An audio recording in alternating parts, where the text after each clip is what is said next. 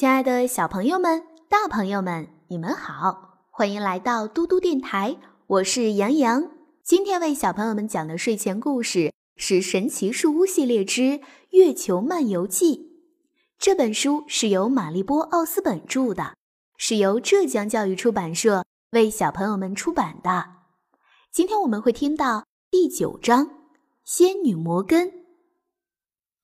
谢谢你们。仙女摩根轻声说道：“是你们把我从魔术师的咒语中解救了出来。”杰克只是呆呆地看着仙女摩根。“原来你就是花生米？”安妮问。仙女摩根点点头，露出了微笑。“真的，你一直跟我们在一起？”杰克问。“跟我们在一起，完成了所有那些任务。”仙女摩根又点点头。既然你一直就在我们身边，杰克说：“那为什么我们还要千辛万苦来月球找老鼠呢？”为了解除魔咒，我们必须到月球上去。仙女摩根说：“其实，在我们踏上月球的时候，你们就有机会把魔咒解除的。”哦，原来当时花生米站在 M 上，就是为了告诉我们这个呀。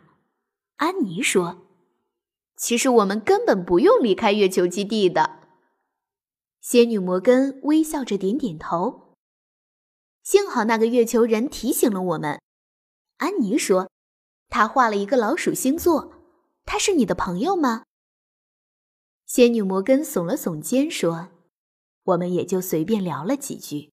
你们在月球上找东西的时候，他正好在月球基地停留了一下。”就像你那次跟忍者大师随便聊了几句一样，对吗？杰克问。还有那只小猴子和那个巫师。仙女摩根点点头说：“我总是和帮助你们的人吱吱说话，可是他们怎么听得懂你的话呢？你是一只老鼠呀。”杰克不解地问。仙女摩根又笑了笑说。一些智者能听懂小动物的话。翻开那些书，提示下一站去哪儿的，肯定也是你。安妮说。仙女摩根点点头。那么是谁把你变成老鼠的呢？安妮问。仙女摩根皱起了眉头。一个专门喜欢搞恶作剧的人。他说，他的名字叫梅林。梅林？杰克惊讶地说。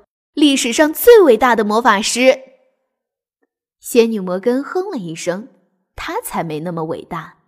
他说：“他甚至不知道有两位勇敢的朋友在帮助我。”是我们吗？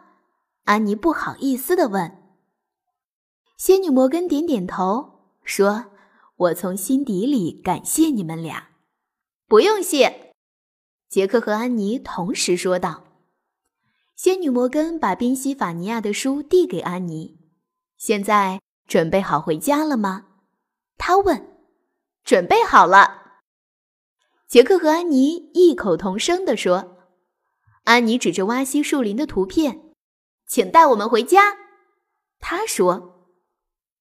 树屋开始旋转，越转越快，然后一切都静止了，完完全全的静止不动了。但只是静止了那么一小会儿，只是静止了一小会儿是怎么回事呢？我们会在明天的故事中为小朋友们揭晓答案。那在明天的故事，我们将会听到杰克和安妮在地球上的生活。我是杨洋，如果你喜欢听杨洋姐姐讲故事，可以让爸爸妈妈关注微信公众平台“嘟嘟 radio”。我们明天再见啦！晚安。